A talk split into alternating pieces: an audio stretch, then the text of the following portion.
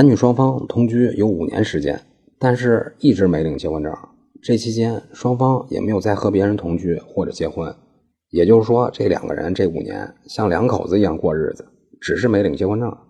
今年三月，两个人喜得一对龙凤胎，但是因为没有结婚证，所以医院的出生证明上只显示女方的名字，不显示男方的名字。现在到了给孩子上户口的日子了，因为男方家里条件比较好，所以男女双方商量着把孩子的户口登记到男方家名下。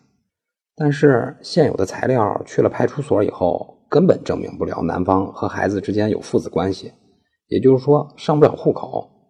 那么这可怎么办呢？别着急，公证处和您说个方法。第一步，男方、女方和两个孩子四口人一块做一个亲子鉴定。第二步，男女双方拿着亲子鉴定到公证处办理一个抚养权归属协议公证，然后再准备好公安机关的其他具体材料，一般来说就能够给孩子上户口了。不过两个人在一起别太随性。该领结婚证就领结婚证。